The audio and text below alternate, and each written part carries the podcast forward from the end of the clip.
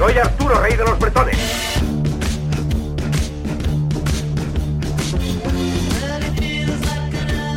¿Rey de los qué? De los bretones. ¿Quiénes son los bretones? Todos nosotros, todos somos bretones. Y yo soy el rey. No sabía que teníamos un rey. Creí que éramos una colectividad autónoma.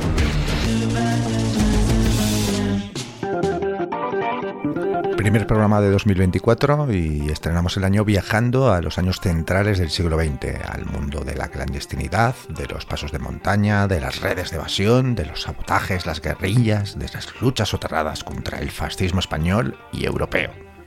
El mundo del anarquismo en la lucha contra Franco, Hitler y Mussolini.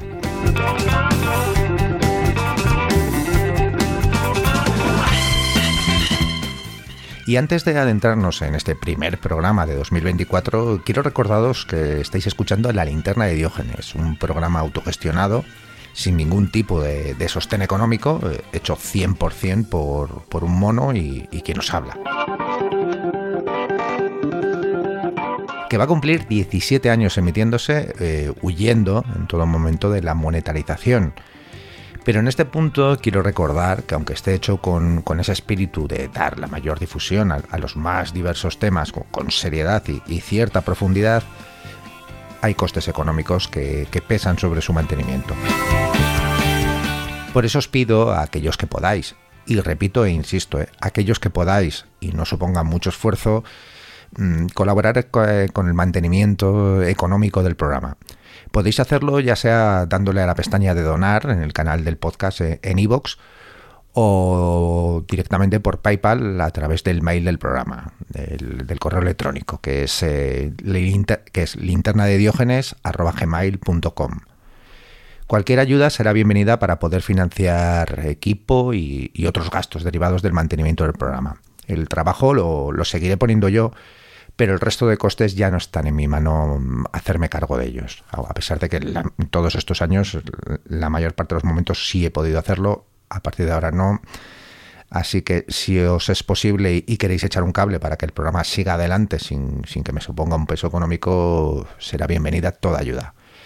Os recuerdo una vez más el, mail del programa, eh, linterna de diógenes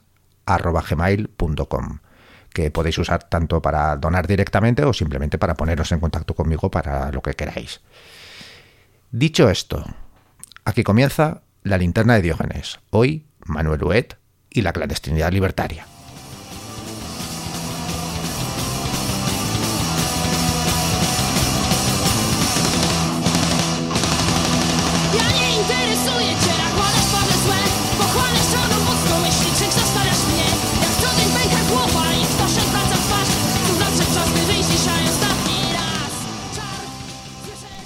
Agazapado entre las sombras de la gran historia, se diría que la increíble trayectoria vital del anarquista Manuel Huet, el murciano, ha permanecido durante demasiado tiempo en el ángulo muerto de la historiografía sobre la resistencia antifascista en la Europa del siglo XX. Estuvo en todas, pero nunca se le vio. Hasta ahora. Sindicalista de la CNT, anarquista de acción, miliciano, resistente antinazi, guerrillero, pasador. 40 años después de su muerte, un libro desentierra del olvido la biografía de un militante libertario cuyo papel resultó clave en la lucha contra el fascismo a un lado y otro de los Pirineos. Y el libro lo tengo entre las manos y se titula El ángulo muerto, Manuel Huet y la clandestinidad libertaria, publicado por Piedra Papel Libros y firmado por Ni cautivos ni desarmadas. Y para ello contamos con Chogui, miembro de Ni Cautivos ni Desarmadas y autor del libro. Chogui, bienvenido a la Linterna de Diógenes. Eh, de encantado de poder compartir rato y de, y de sacar un poco de la oscuridad a Monolo Web y a la demás gente que sale en el libro.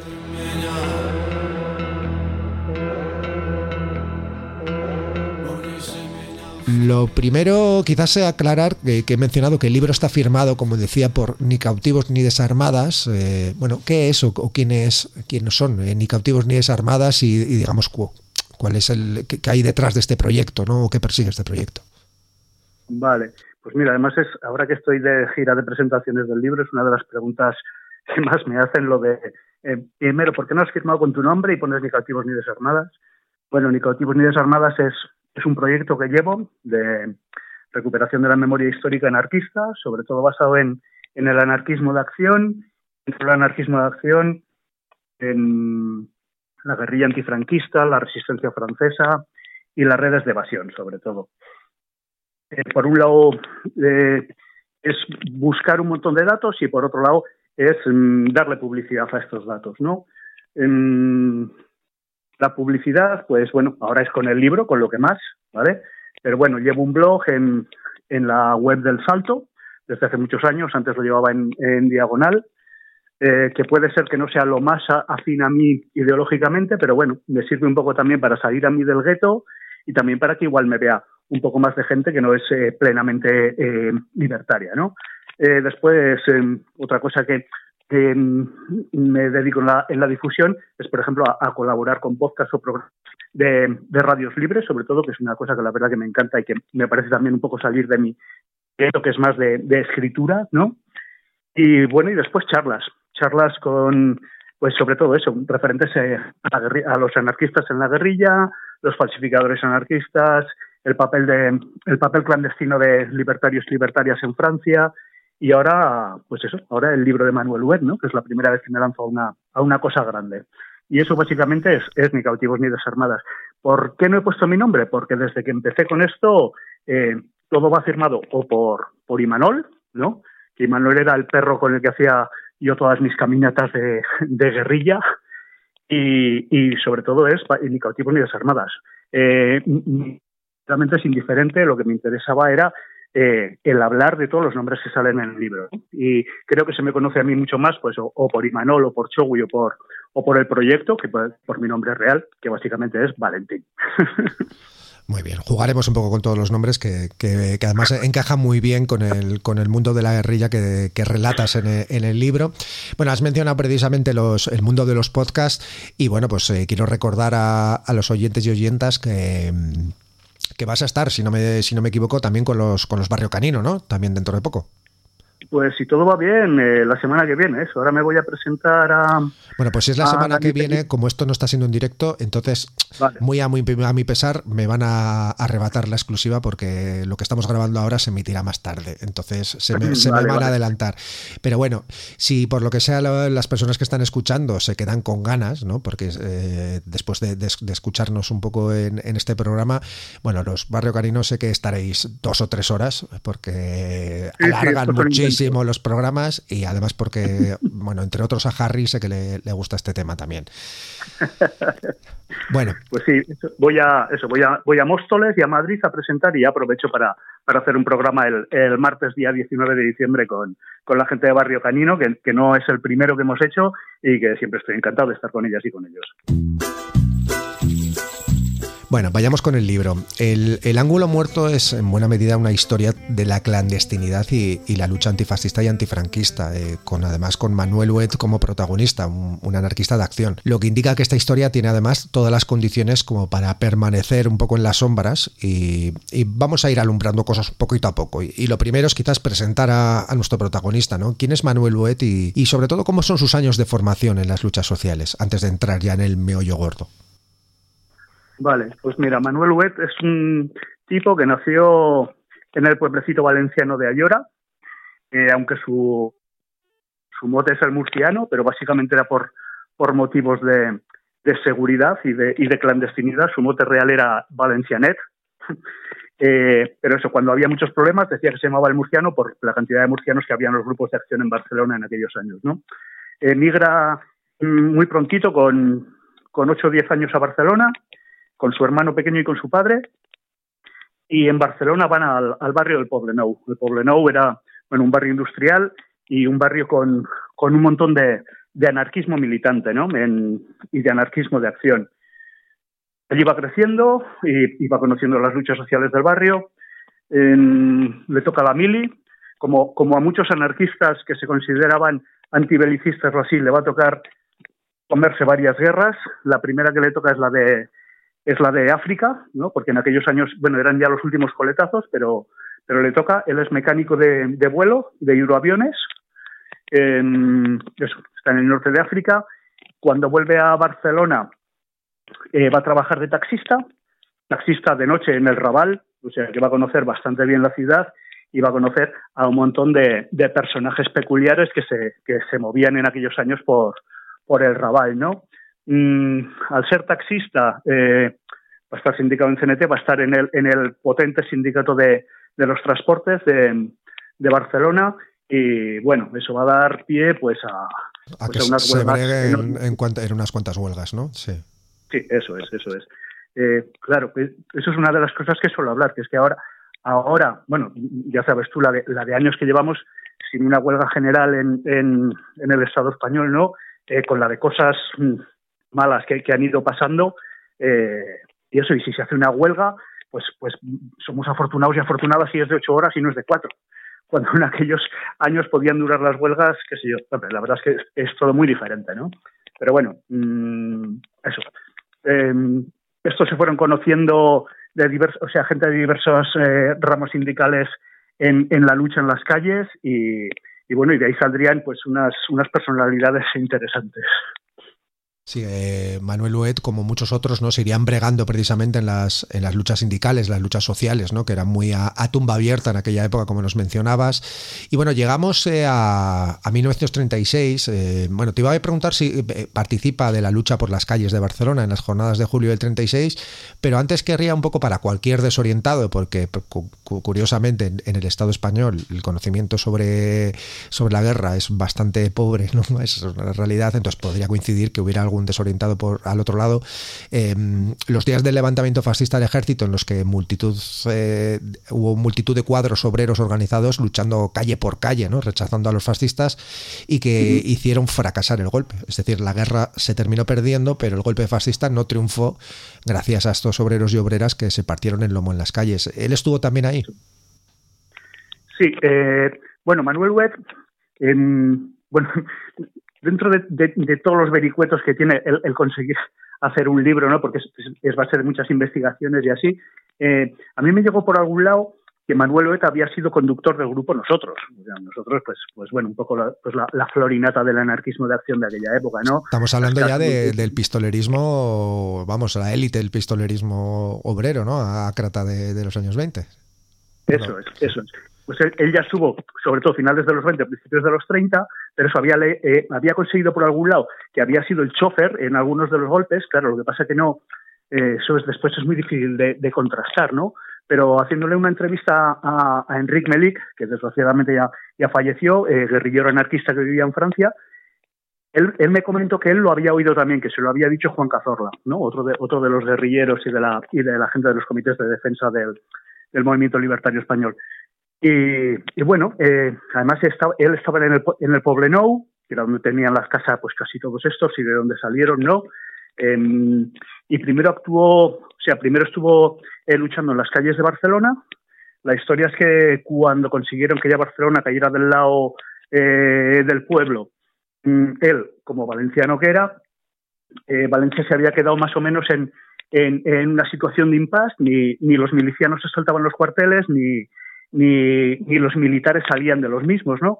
Entonces, tanto de Barcelona como de Madrid salieron trenes, eh, trenes con, con milicianos de CNT y, con bastantes armas.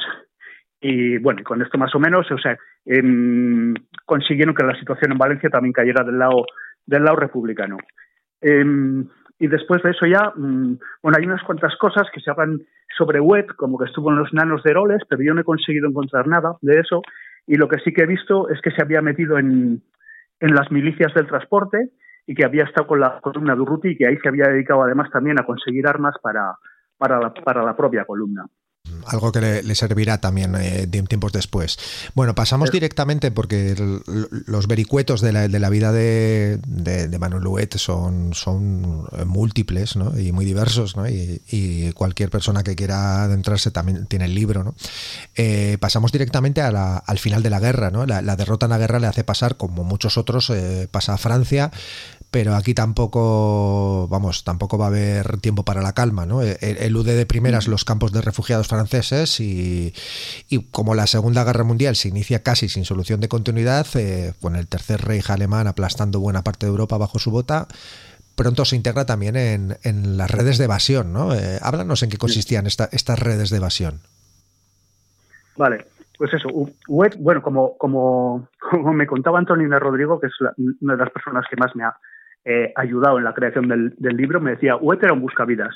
Eh, UET además estaba, al mando de una compañía de camiones que habían estado pasando pues tanto eh, heridos mmm, como niños y al final hasta el propio Tesoro Nacional a Francia. Mmm, él consiguió con sus camiones, en vez de quedarse en la zona pirenaica, que era donde detenían a los, a los republicanos y republicanas españolas, eh, él se fue hasta París. Ahí se juntó con, eh, con Marianet y, y Marianet eh, envió a gente de la CNT a diversos puertos con la intención de, pues de sacar a, gente de la CNT de, de, Francia, ¿no? Porque, la, los franceses no esperaban a tantísimo eh, y refugiada y aquello era un desastre.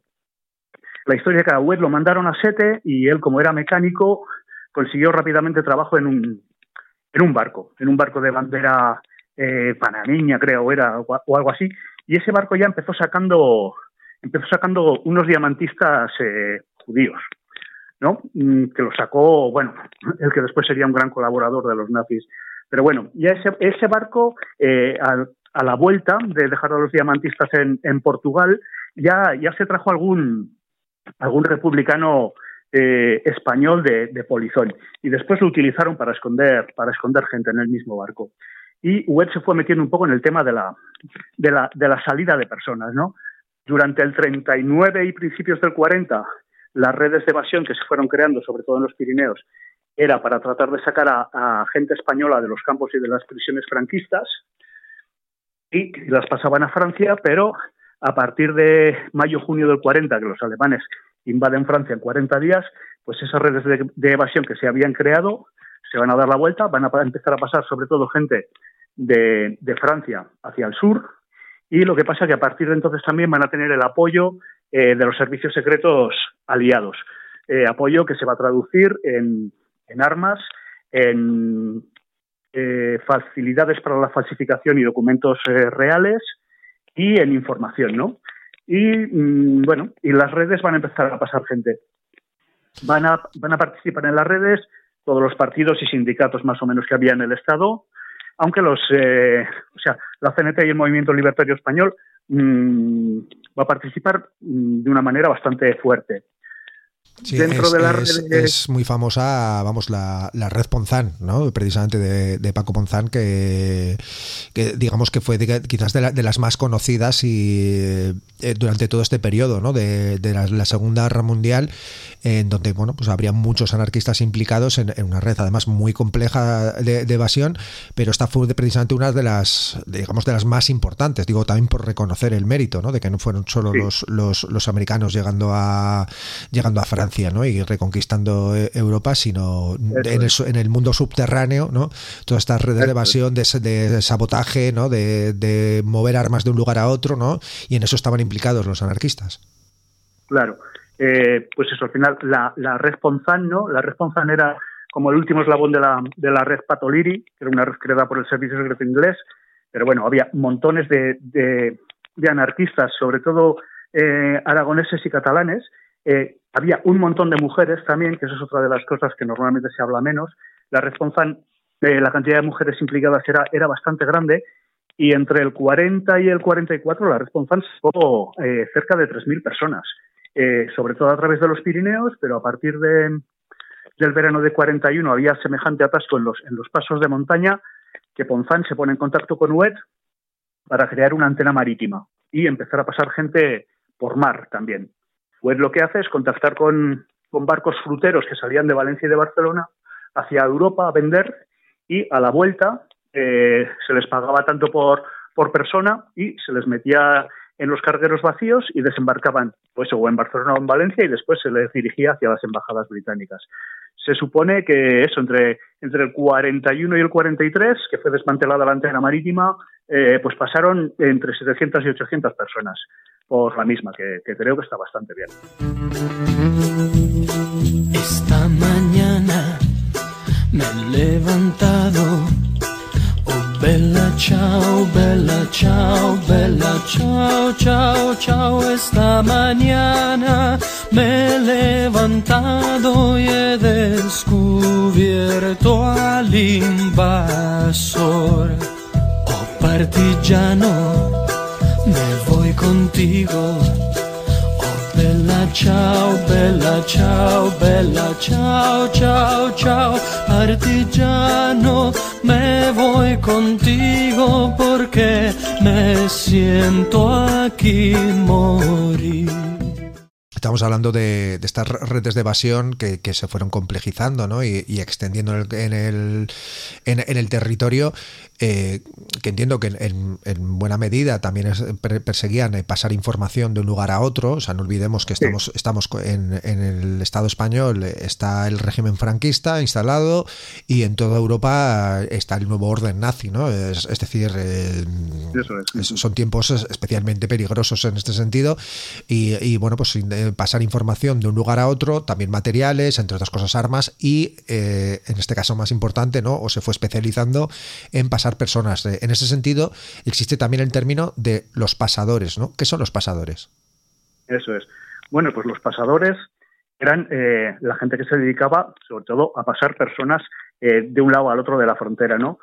Tu cuenta, bueno, los Pirineos, pues ya sabemos, es una, es una cordillera importante que aunque ahora ya cambió bastante el tiempo, sigue estando, o sea, pues tienes que estar preparado para cruzarla, sobre todo en invierno.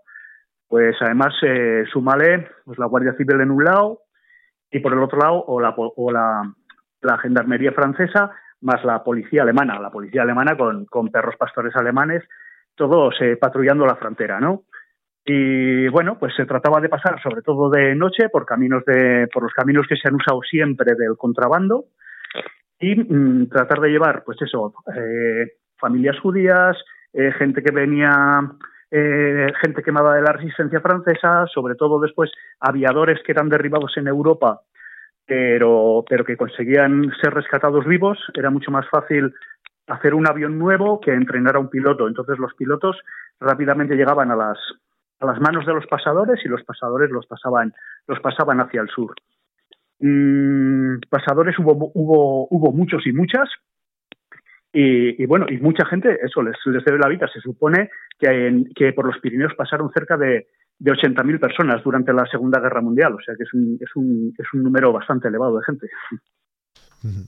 Estamos hablando de, unas eh, redes que, como decía, fueron creciendo en tamaño y complejidad. ¿no? Y leyendo el libro, además, eh, eh, la imagen que me queda es una especie de, tela de araña, ¿no? invisible y clandestina, ¿no? que se extiende un poco por, por la Europa del orden nazi, ¿no? como, como si fuera su reverso, ¿no? en la superficie, ¿no? de la, la esvástica ondeando y, y, por debajo, ¿no? digamos, todos estos pisos francos, todos estos espacios donde se, se, guardaba, se guardaban armas, los diferentes informadores, ¿no? los pasadores, los grupos, ¿no? Es decir, es una red compleja que en buena medida eh, también tenía eh, el centro, digamos, era, si no me equivoco, era Toulouse, que es donde estaba Ponzán y bueno, y buena parte de los de los de los anarquistas exiliados.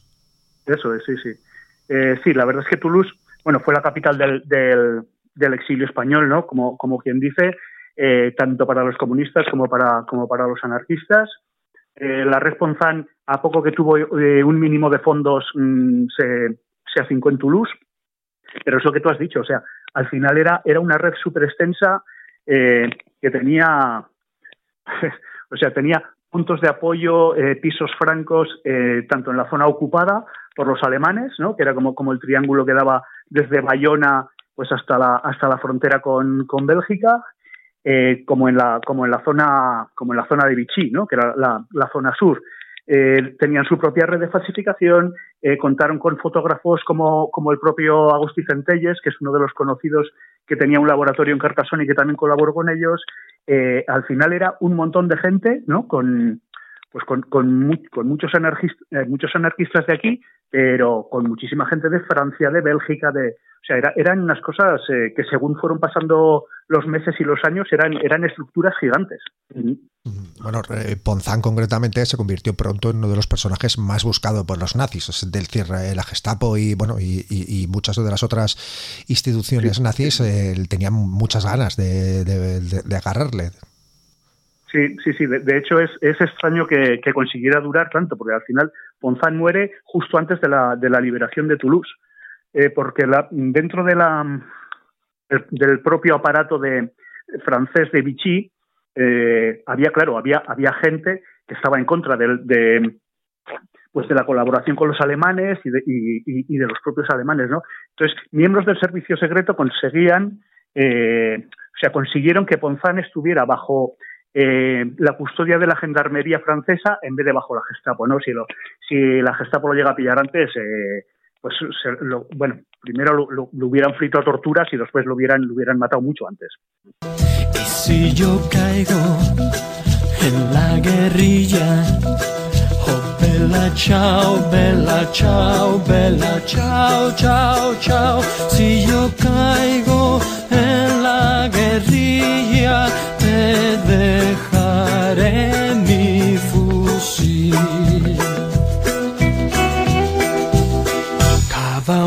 en la montaña.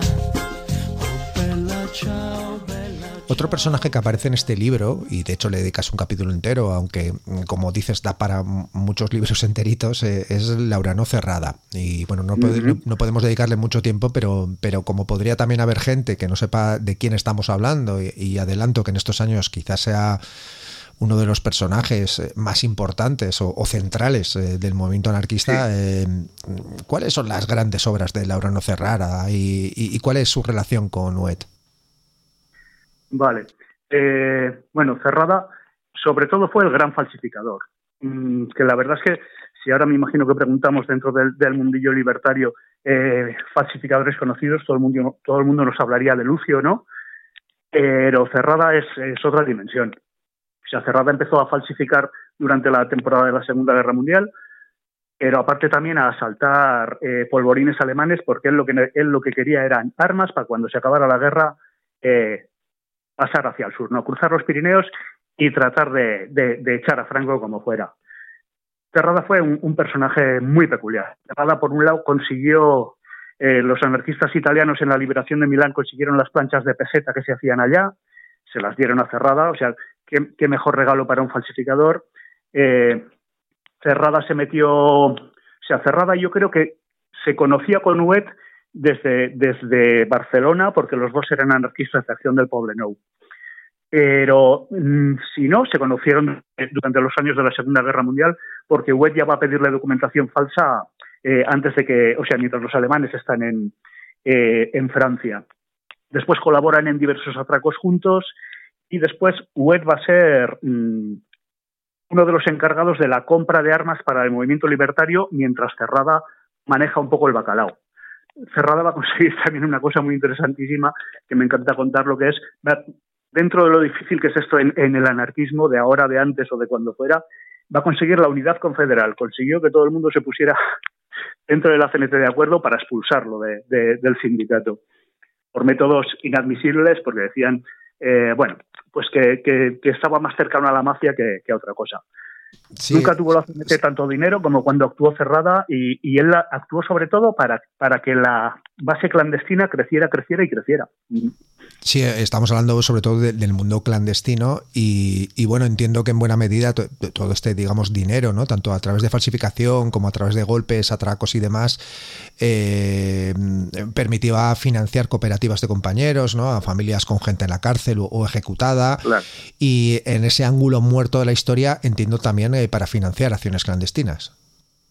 Claro, eh, por ejemplo, con parte de estos golpes se compró el avión con el que se, trató de bombardear a Franco en la en el 48, se compraron lanchas rápidas para esquivar a los, a los aduaneros y a sus y a sus botes para hacer tráfico de, de armas y de cosas por el Mediterráneo, se compraron un montón de hoteles donde vivían anarquistas y gente del grupo de Cerrada, eh, se crearon empresas de transportes tanto para mover a los grupos como para como para mover materiales por Francia, se financió la prensa anarquista, que siempre era una de las cosas deficitarias y que siempre ha gustado tanto a la, gente del mundillo libertario, ¿no? Y después había, eh, claro, tantísima gente en las cárceles y tantísimas familias eh, sin pasta que, bueno, que si siempre ha hecho falta dinero para un montón de cosas, pues en esa época más. Entonces, mm, claro, la, eterna la eterna cuestión, ¿no? De mm, ¿es, es lícito o es ilícito conseguir de cualquier manera el dinero. Y así seguimos. Sí, sí, sí, sí. Bueno, pero estamos hablando, yo creo que es eh, fácil visualizar, ¿no? Eh, que muchas de las cosas que se veían en la superficie y demás eh, estaban en, bu en, buena medida sostenidas, ¿no? Por, digamos, por toda esta red, ¿no? Por este subsuelo, ¿no? De clandestino, claro. donde obviamente contactaban con mucha gente de, de, mu de muchas procedencias y de, de, muchos ámbitos muy, muy diversos, pero precisamente esta gente, ¿no? Gente como Wet o como la Cerrada, ¿no? Que, que llevan bregándose un poco en el, en el subsuelo, ¿no? De la sociedad desde, desde, desde mucho antes, es decir, que no, no eran escritores o intelectuales, ¿no? Como podía ser Monsen, ¿no? Y demás. Es decir, claro. está, estamos hablando de gente que estaba muy bregada en todo esto desde mucho tiempo atrás y que precisamente esto era lo que sostenía que se, que se pudieran llevar a cabo todas estas cosas, ¿no? Incluso, por ejemplo, el, el pasar gente de, de, un lugar a otro, ¿no? Y, y demás. Todo esto se te necesitaba de financiación y, y, de, y de construir estas redes de forma clandestina. Que sigo claro, insistiendo en que claro. está, en este momento estamos bajo el Europa bajo el orden nazi y, y en España está Franco, ¿no? En, en todo este contexto, eh, la Gestapo termina conociendo las actividades de, de Manuel Huet, no, no, por ese nombre, ¿no? las actividades de El Murciano, ¿no? que como nos dice sigue siendo muy genérico, ¿no? pero, pero termina conociendo las actividades de El Murciano en las redes de liberación. Así que al considerar que, que, que Huet estaba quemado, ¿no? Eh, se traslada con documentos falsos como trabajador francés a Viena. ¿no? Y, y, y, lejos de, digamos, abandonar, digamos, todo este mundo ¿no? de, de las redes de evasión y, el mundo clandestino y demás, eh, pronto se empieza a relacionar con, con, las redes de sabotaje también, ¿no? Claro, la, historia es que tanto a él como a Conchita, que era, era su, una de las principales enlaces de la, antena marítima, cuando los pillan, eh, el, los servicios secretos franceses piensan en mandarlos a, primero a, al Estado español. Estos dicen que ni de coña. Entonces, donde piensan que pasarán más inadvertidos es en Alemania o en Austria. Y los mandan a trabajar a, una industria bélica a Viena.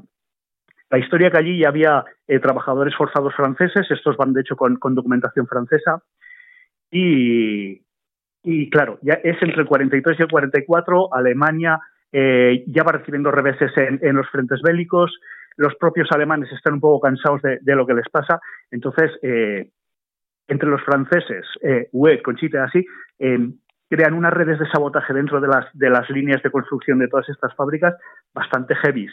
Pero, o sea, no solo ellos, en, en, la construcción del muro del Atlántico, que trabajaban miles y miles de, de republicanos españoles, eh, pasa lo mismo, ¿sabes?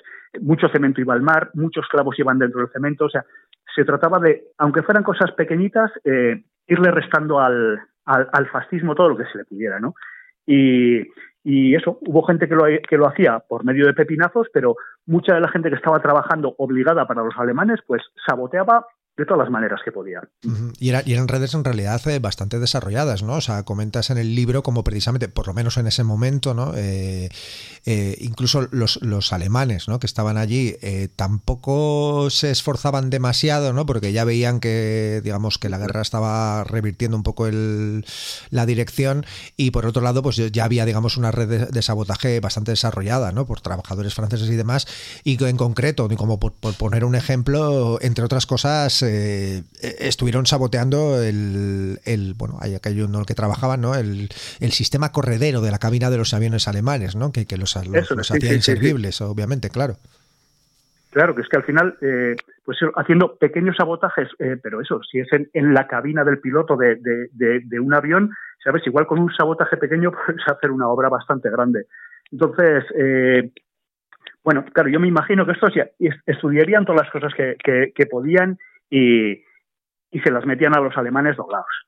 Y después, pues por suerte, mmm, esa cosa, nosotros somos gente un poco mediterránea, ¿no? Eh, gente de la trampa, eh, gente un poco ladrona y así, y los alemanes son súper diferentes. O sea, la, gente más mediterránea tiene como una pillería diferente, ¿no? Que después les pasó lo mismo a los americanos. Los americanos cuando empezaron a desembarcar eh, mucho material en la zona de Marsella, eh, o sea, vivían en los mundos de Yupi, se fueron a Marsella, que es una de las ciudades donde, donde, donde se te roba todo si, si, si te dejas. Y bueno, y a los americanos les desaparecían, o sea, les desaparecía la carga de los camiones, los choferes de los camiones, los camiones mismos. Es que eh, estamos bueno, hablando de gente con mucha calle, ¿no? Con mucha calle, es, efectivamente. Bueno, antes has mencionado, y quiero volver a mencionar a, a Conchita, ¿no? Eh, Segunda Montero, que se llamaba, que también sí. participó, ¿no? En, en estos sabotajes. Sí, sí, sí. Segunda Montero, mm, ya de hecho ya participó en, en los combates de Barcelona, eh, después se mete en la, en, la, en la antena marítima desde el principio, va a ser una de las principales enlaces entre lo que era la antena marítima y la, y la. Más o menos los, los descubren a la vez. Eh, o sea, cuando se, cuando se cae la antena marítima, de hecho la detenida es, Conchita, porque eh, Huet estaba fuera. Y cuando llegó eh, le avisaron y la, y la única que pillaron así un poco con las manos en la masa fue, fue a Conchita, pero la, la sacaron los servicios secretos franceses y los mandaron para eso, para Viena. Allí los dos estuvieron saboteando y después, eh, cuando volvieron, volvieron a París y ya no sé si, si Conchita también, pero por lo menos Huet se metió en la resistencia. Conchita posiblemente también.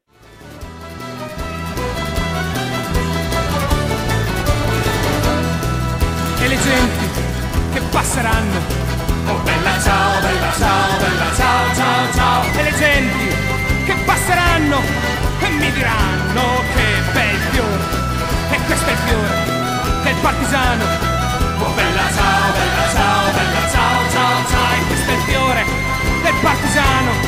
È morto per la libertà. E questo è il fiore del partigiano.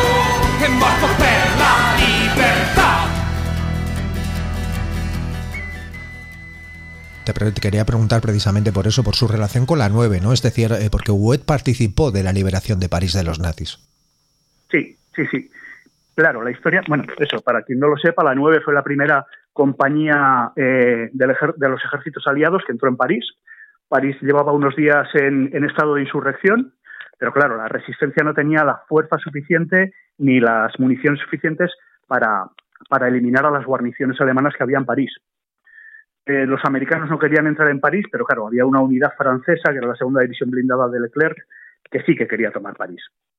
Y dentro de esa, de esa división tenían una de las compañías de choque, era la novena compañía, que estaba formada básicamente por, por republicanos españoles, y de los mismos más de la mitad eran, eran anarquistas. Muchos habían estado en la columna de Urruti. Cuando entraron en París, pues en, de- en las barricadas de París y dentro de la resistencia a París, pues descubrieron que había bastantes compañeros suyos de la, de la antigua 26 División, ¿no?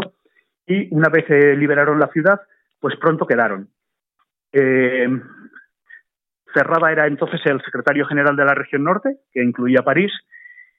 Quedaron con, con la gente de la 9 y, y- y dijeron, claro, que lo, lo necesario era, era conseguir armas.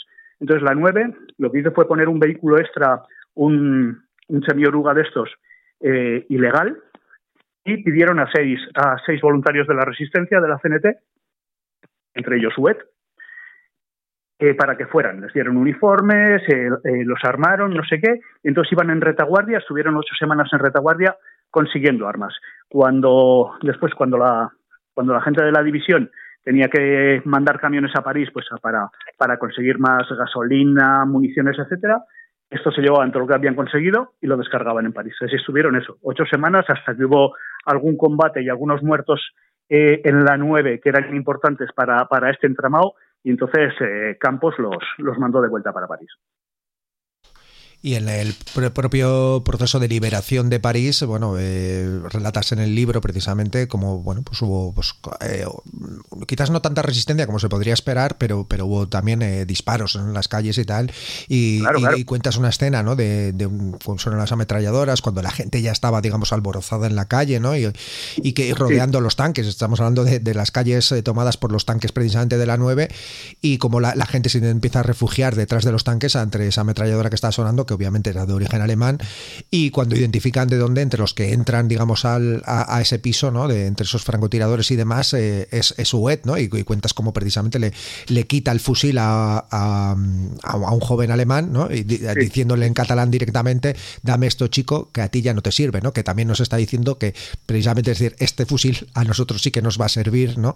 Que, que pretendemos no solo liberar París, sino ir luego para España, ¿no? Eh, Es decir, eh, ¿no? Y, y como además desde el otro lado de la puerta, ¿no? los resistentes alemanes preguntaban, ¿no? ¿Que eres americano? No. ¿Que eres inglés? No. ¿Que eres francés? No. soy españolet, ¿no? Y, claro, y como que se quedaron sorprendidos, ¿no? Y entonces cuando abrió la puerta de un, de un golpe y, se encontró ahí directamente la, la ametralladora y, que directamente lo que hizo fue cogerla, apoderarse de ella y, bueno y del resto de armas, ¿no? Mientras los alemanes un poco se quedaron un poco ahí quietos. Eh, bueno, mencionas también en, este relato, ¿no? Precisamente por, quizás por la propia voz, ¿no? De, Manuel Huet, ¿no? Que con, autoridad, ¿no? De, dejar las armas y demás, que vamos, está usando de gente ya bregada en que habían pegado ya mil tiros y, y demás. Eh, es decir, estuvo en, en este proceso de liberación de París. Estamos ya en los finales de la de la, de la Segunda Guerra Mundial. eso es.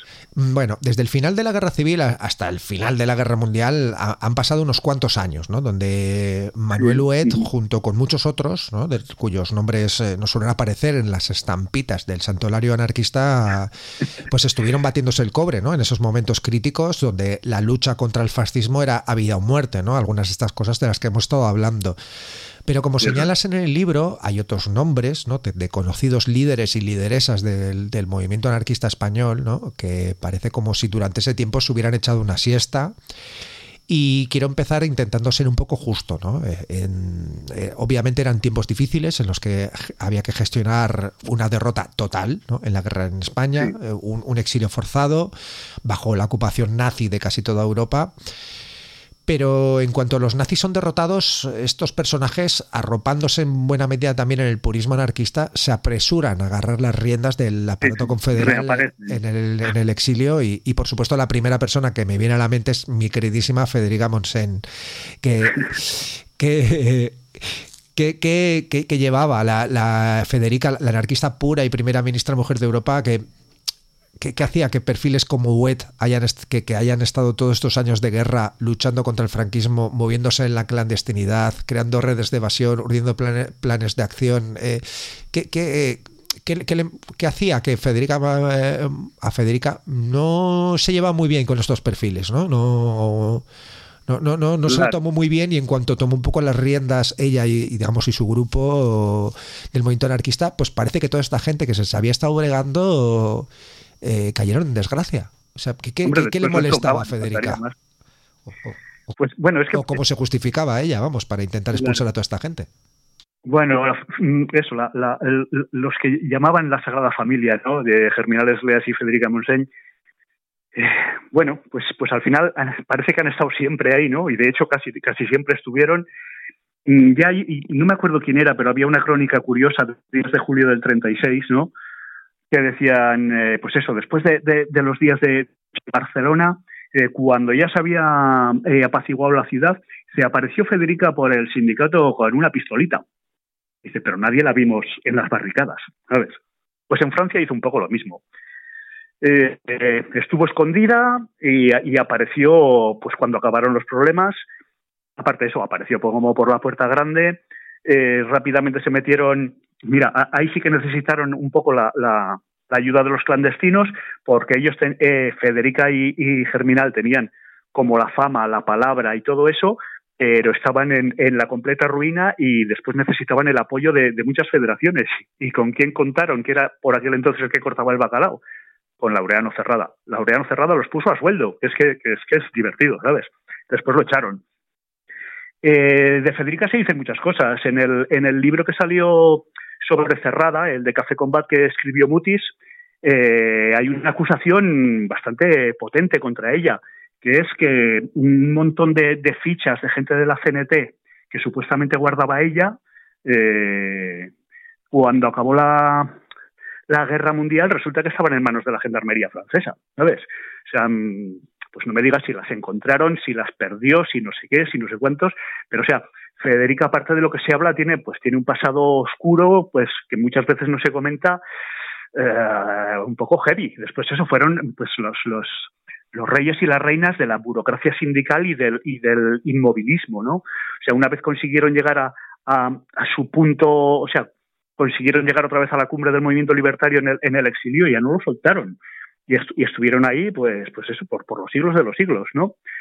Mm, después, eso, eh, son las críticas a Federica por ser mujer, no, porque las críticas son las mismas a Germinal. O sea, es eso, son, eh, no sé, es la, la, la, superburocracia sindical anarquista, que no, sé si, si, si, si cabe todo en la misma frase, pero parece que sí, ¿sabes? No sé, pues eso, Federica al final yo me parece una mujer con muy buena pluma, con muy buena oratoria, eh, me parece interesantísimo que haya mujeres en primera línea, pero pero al final eso, desde que acabó la guerra civil, para mí no, para mí hizo más mal que bien al, movimiento libertario. Sí, bueno, eh, gentes como Federica y Esgleas, entre otros, además de acaparar y encadenar cargos orgánicos del movimiento en el exilio durante años y décadas, eh, también obstaculizaron uno tras otro los intentos Claro. de luchar contra Franco.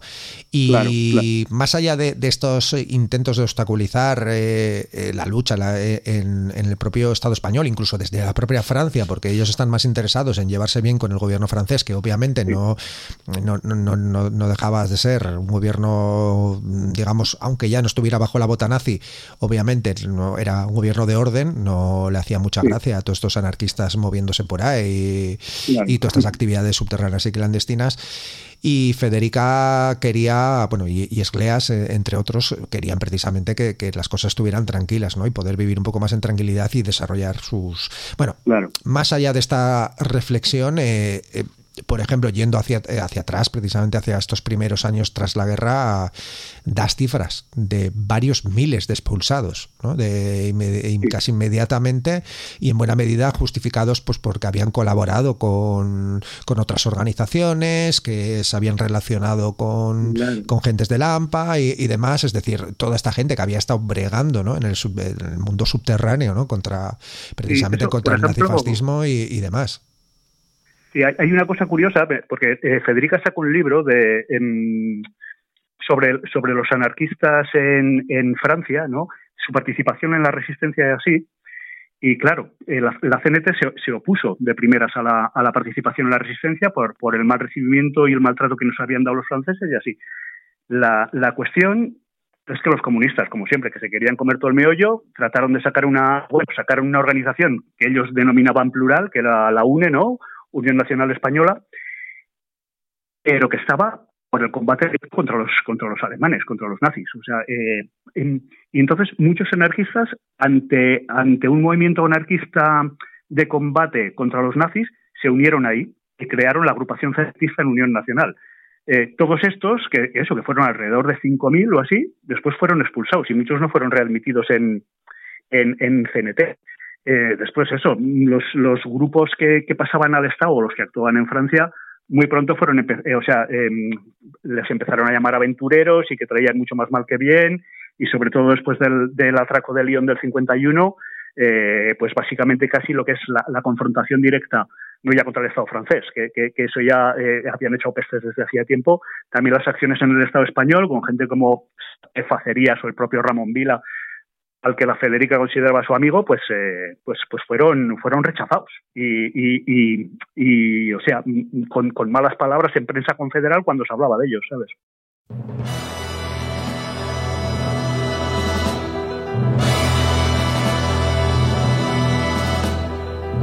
Il y en a pas sur cent, et pourtant ils existent, la plupart espagnols. Allez savoir pourquoi, faut croire qu'en Espagne, on ne les comprend pas, les anarchistes.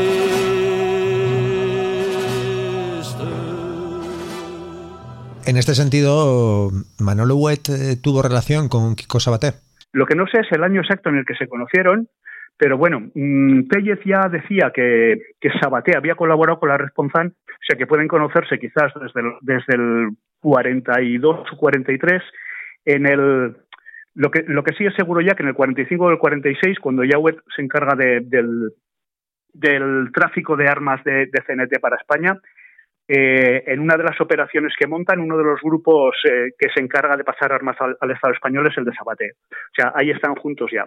Después, Wet tenía sus equipos de, como de información en los Pirineos, ¿no? como el grupo Perpiñán y así, y toda esa información que él recababa era para los grupos de Sabaté, de Facerías, de Masana, etcétera. Wet y, y Sabaté se hicieron bastante amigos. Mm, de hecho, por ejemplo, cuando el Kiko salió en su, en su última expedición hacia el Estado español, ¿no? En, las Navidades del, del, 59 al 60, salió de casa de Huet y fue él el que les, el que les preparó tanto las mochilas como las armas. Eh, durante los años que, que Sabate estaba confinado en Dijon y así, eh, era Huet el que lo, el que lo movía, el que lo movía por, por Francia, porque Huet se había hecho, había hecho como un negocio tapadera de, de venta de alfombras persas y lo llevaba debajo de las alfombras. Entonces, eh, bueno, eso, tuvieron bastante relación, eh, no solo Huet y, y Sabaté, sino, sino sus familias enteras, ¿no? Eran, eso, eran bastante, eran bastante amigos, sí. Bueno, a menudo también cuando, cuando hablamos un poco de, los, de los guerrilleros, del maquis y, demás, eh, salen grandes nombres, pero bueno, no, debemos olvidar que todo esto estaba detrás de, o sea, detrás de todo esto había un gran trabajo, ¿no? Eh, bueno, antes has mencionado, por ejemplo, a Lucio Urtubia, ¿no? Y, él también en algún momento repitió también que, que, él contaba con toda una serie de infraestructuras y gente que sabía muy bien lo que había que hacer en cada momento, ¿no? Que había más gente que daba la cara quizás, ¿no? Pero, pero en cualquier caso eh, eran redes muy, muy complejas y por poner un ejemplo, eh, porque dedicas un capítulo, eh, vámonos brevemente a Perpiñán. Eh. Por ejemplo, ¿a qué se dedicaba el, grupo de Perpiñán? O sea, dentro de toda esta red. Vale, pues mira, el grupo de Perpiñán, sin ser un grupo de, acción directa en sí mismo, eran los que controlaban esa parte de, la frontera, ¿no? O sea, los Pirineos Orientales, pues desde el Col de Bañuls, pues me imagino que, no sé, no sé hasta dónde, no sé si llegarían hasta la Cerdaña, o sea, controlaban todo, toda esa zona, entonces les pasaban la información tanto de las patrullas alemanas, francesas, de la Guardia Civil, que había a los, bueno, se la pasaban a la CNT y a los, y a los grupos de acción.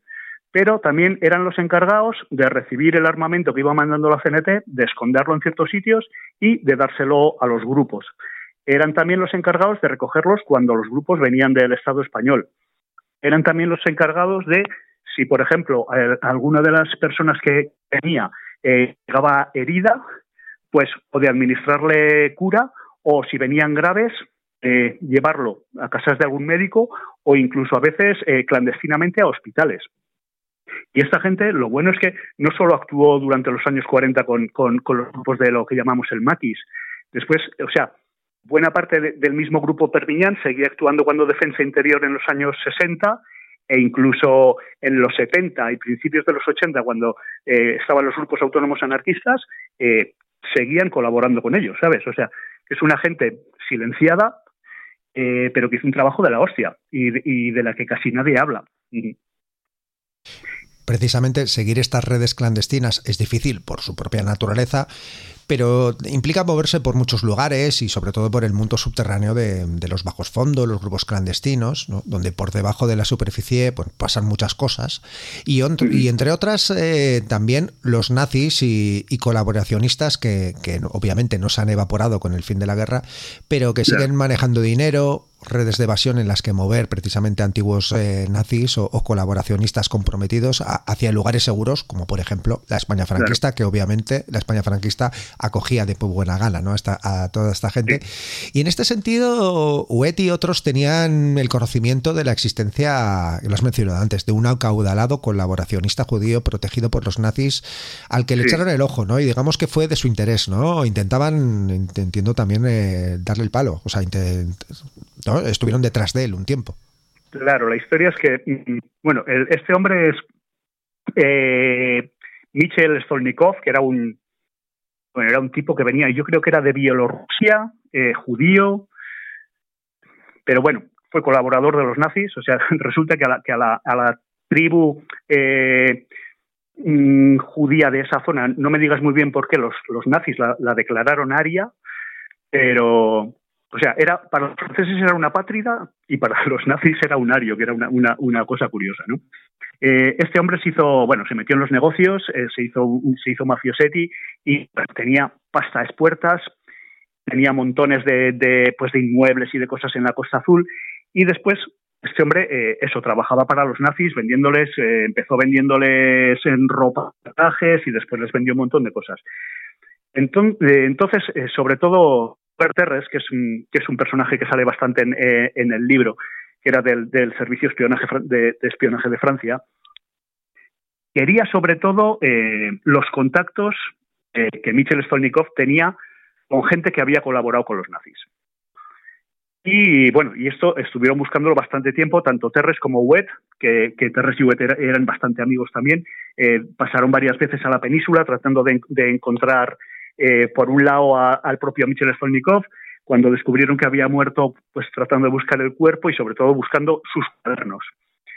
Mm, después, eh, pues como has dicho tú con lo de las redes, que también el enemigo las tenía, los nazis crearon la red Odessa para, para sacar para sacar nazis de, pues de Europa, ¿no? Bueno, no hacía falta sacarlos de Europa porque tanto Portugal como España eran dos dictaduras fascistas, allí la de Salazar y aquí la de Franco, aquí se escondieron un montón, pues otra de las partes los, los mandaba para, para Argentina, Chile y así, y, y, después otra de las partes también pues colaboró con la CIA para mandarles pues un montón de científicos y de gente que les interesaba a los americanos ¿no?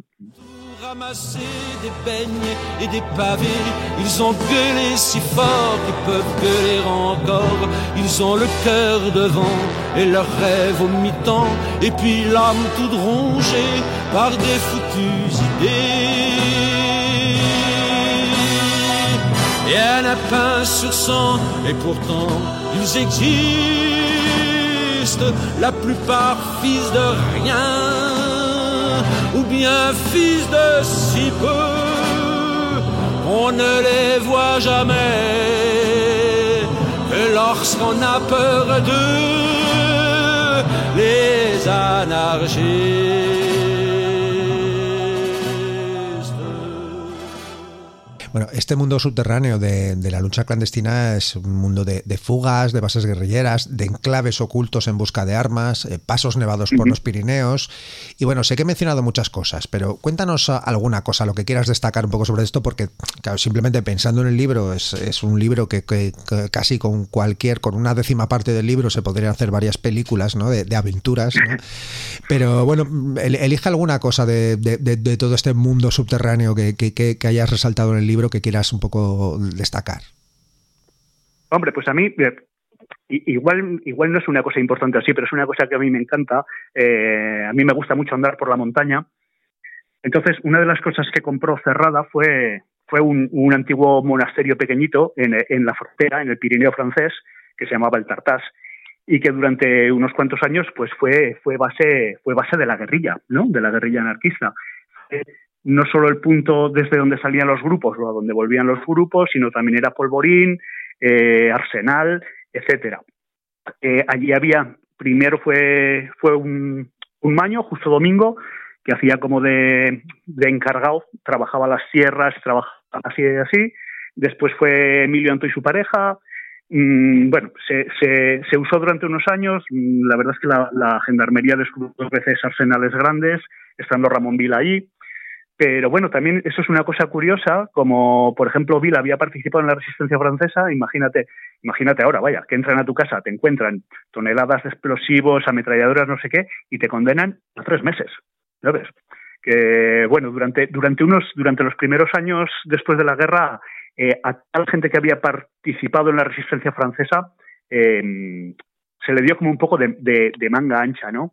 En el, en el juicio este que te digo por el, por el atraco ese nefasto del 51 en Lyon, todos tenían carta de residencia preferente, mm, que normalmente si te paraba la policía y enseñabas eso, ni te miraban. Y eso se conseguía pues habiendo actuado en la resistencia o habiendo actuado en el ejército francés y habiéndote distinguido un poco. Y bueno, muchos, muchos anarquistas la tenían, claro.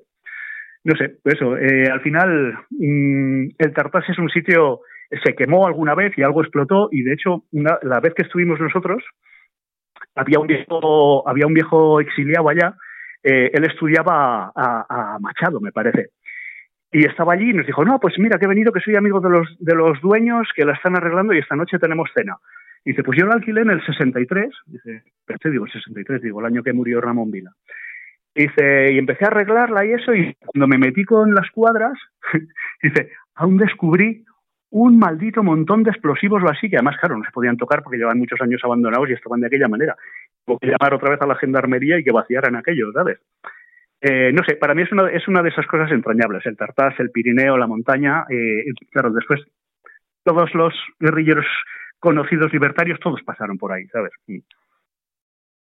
Manuel Huet está en el ángulo muerto de la historia pero mm, muchas veces cuando conocemos ¿no? sobre estas, estas luchas, ¿no? Eh, los nombres que, que, salen un poco de ese mundo subterráneo, que como hemos dicho es, es, es muy amplio, ¿no? Eh, los nombres que salen, pues eh, tenemos el Kiko Sabater, Facerías, eh, Ponzán, el Labrona Cerrada. Mmm, las mujeres también suelen estar fuera del foco donde apunta la cámara. Mm, pero como nos decías, eh, hubo muchas mujeres que participaron de las redes de evasión, de las falsificaciones o de sabotajes antinazis, es decir, eh, fueron una, una, parte importante de, de, estas redes, ¿no? aunque sus nombres no hayan trascendido o no se hayan convertido sí. en, en, personajes, digamos, eh, relativamente conocidos. ¿no? Claro, claro. Esto es una cosa... En... A mí me gusta porque desde una charla que tuve en la Kelo hubo, hubo una mujer allá que me dijo, oye, yo había venido aquí a una charla sobre la guerrilla y solo estás hablando de tíos. Y dije, es verdad, es verdad, me tengo que poner más las pilas, ¿no? La historia es que ni los propios anarquistas ni los comunistas querían, querían a las mujeres en primera línea. Eh, esto es una cosa que yo suelo decir en las charlas o en las presentaciones. Si seguimos teniendo ahora mismo que han pasado 80 años de, todas estas cosas, tenemos unos problemas de machismo dentro de, los movimientos críticos o del propio movimiento libertario, a veces bastante heavy. Imagínate por aquel entonces. Eh, es, es un tipo mmm, que queda bien en todas las cosas hasta que hablas de género, ¿sabes? Entonces, fatal.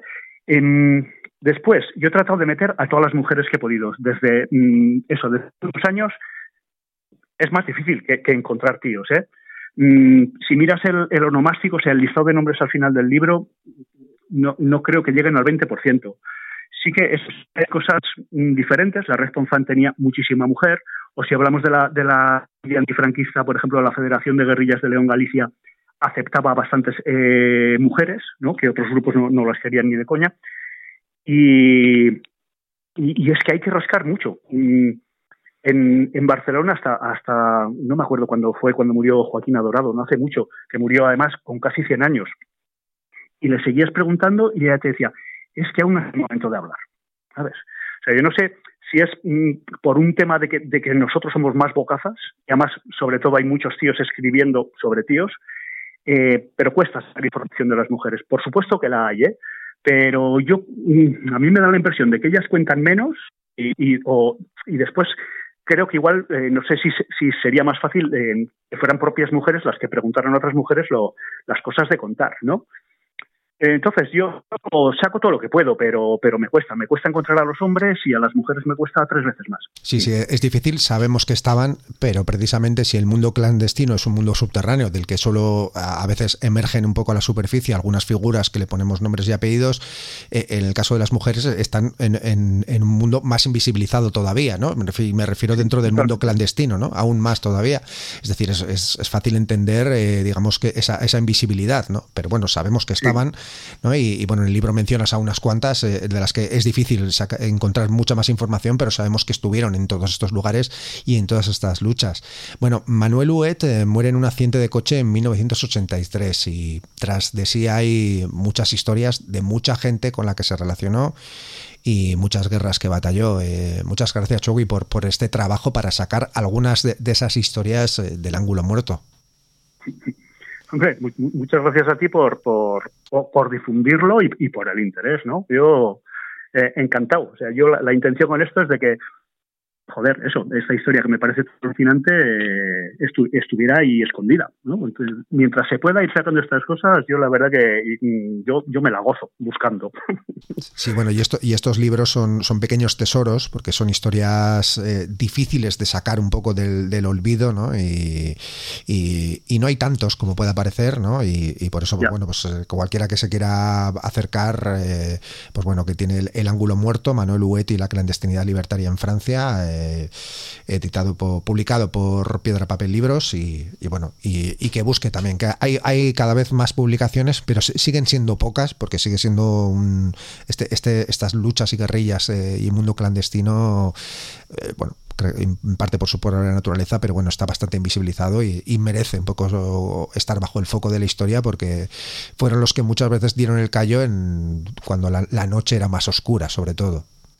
Claro, yo, yo a veces, muchas veces me pienso, digo, si, si los americanos o los ingleses hubieran tenido estos personajes, o sea, tendrían cada uno no sé cuántas películas o series, ¿sabes?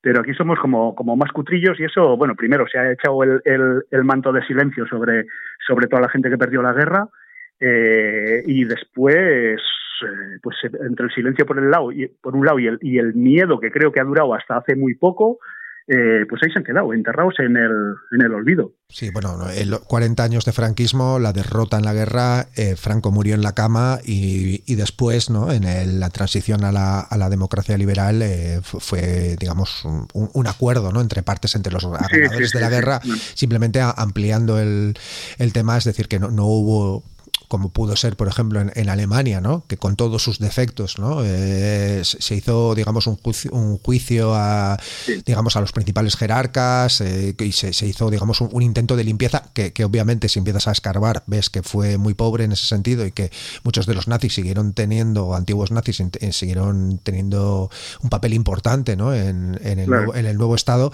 pero en cualquier caso, en el caso español, tiene una historia muy particular, ¿no? que es donde el, fas, el fascismo curiosamente, donde sí se le combatió, ¿no? ni en Italia ni en, ni en Alemania hubo fuerza suficiente como para enfrentarse a él, ¿no?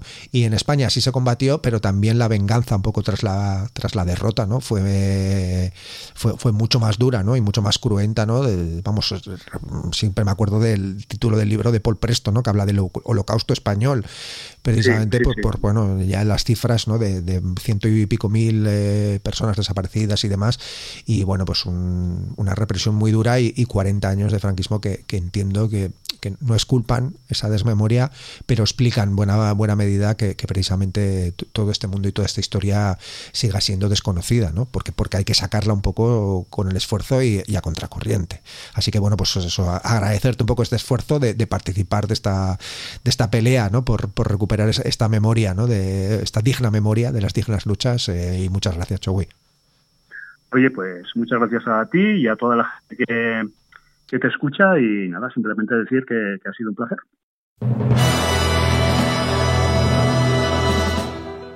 Hasta aquí la linterna de Diógenes. Volveremos en unos días con nuevas historias para rescatar de la desmemoria. Salud y antifascismo. bien fils de si peu, on ne les voit jamais. Lorsqu'on a peur d'eux, les anarchistes.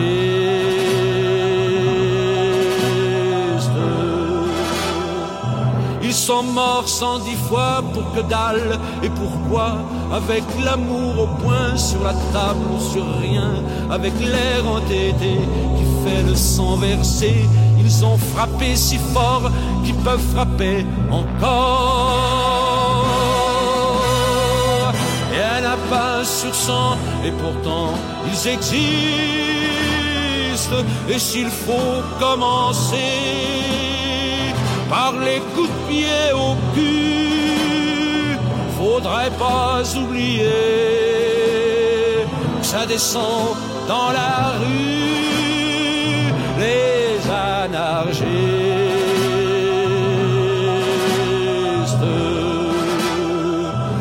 Ils ont un drapeau noir en berne sur l'espoir et la mélancolie pour traîner dans la vie des couteaux pour trancher le pain de l'amitié et des armes rouillées pour ne pas oublier. Il y en a pas sur sang et pourtant ils existent et qu'ils se tiennent bien. Bras dessus, dessous, joyeux et c'est pour ça qu'ils sont toujours debout, les anarchistes.